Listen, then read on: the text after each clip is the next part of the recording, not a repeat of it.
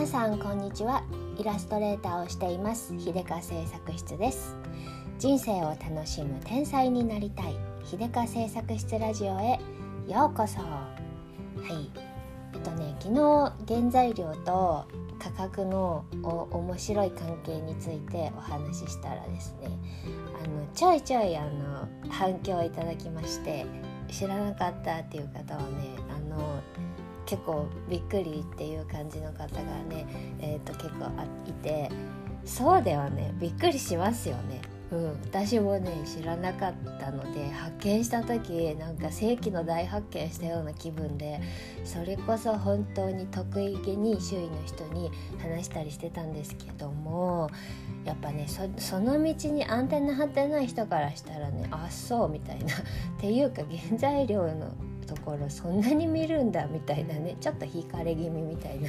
感じだったんでね、うん、こうやって反響もらえるとめっちゃ嬉しいんですよ。はい、でね調子に乗って今日はあのジュースとかのね原材料についての話をちょろっとしようかなと思います。まああのそんなに詳しくないんですけれどもあのまあちょっと気づいたというかねやっぱりジュースもかっていう感じです。ジュースよお前もかみたいな感じです。はい。っていうのもあの果物のね、えー、果汁100%ジュースこれについてです。他のは別にあんまり興味ないんで見てないし、うん、炭酸飲料とかなんか別に見なくても まあいろんなものが入ってるでしょうねって 思うんでね、うん、まあそれはいいとして。果汁100%って歌われているジュースにもね価格差があるんです。それも原材料とすごく関係している、うん、っていうのをね、えーと、があって私はすごいそこをチェックして値段見てふむふむって納得して買っています。はい、じゃあ何が違うのかって言ったらまず一番安いのはあのご存知濃縮還元です。100%果汁って書いてあっても濃縮還元であったらだいたいあのリーズナブルです。うん、これはまあ皆さん想像つくかなと思います。であの濃縮還元ってねあのちょっと私昔すごいハマってた時にねあのそういうのを読んで、えー、なるほどって思ったんですけどそれ説明しようと思ったんですけどもうあのそういうのに頓着しなくなってすっかり忘れてしまったのであの気になる方は是非濃縮還元工程か何か調べてみてください。結構ねあんまりなんですよ。あのそんなによろしいものじゃなくてあのだからなんだろうね。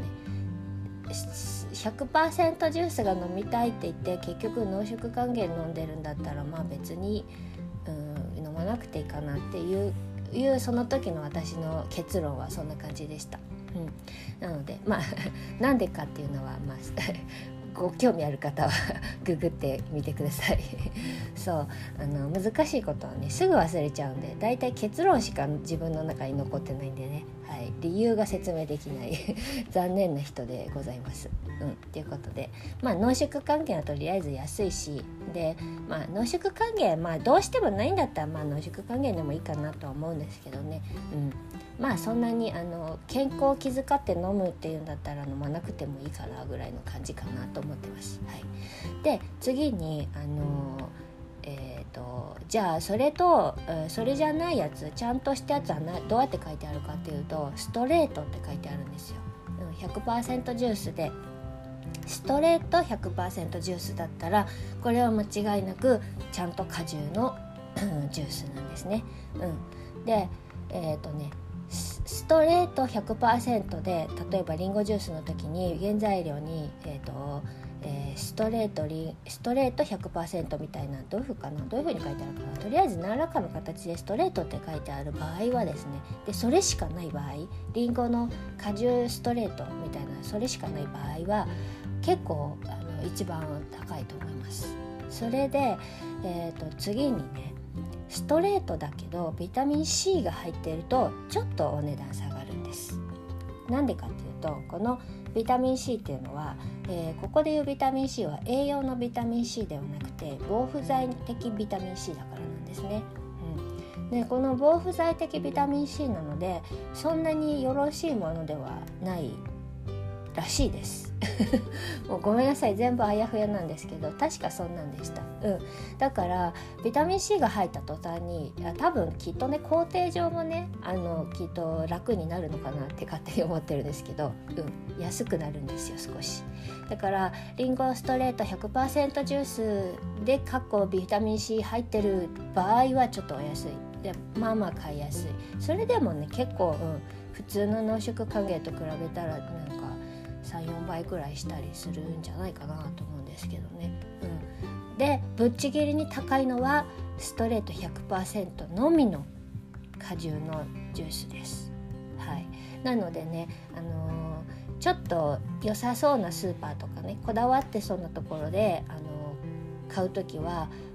なるべくストレート100%だけのジュースを買うようにしています、うん、探せばね結構あるんですよ。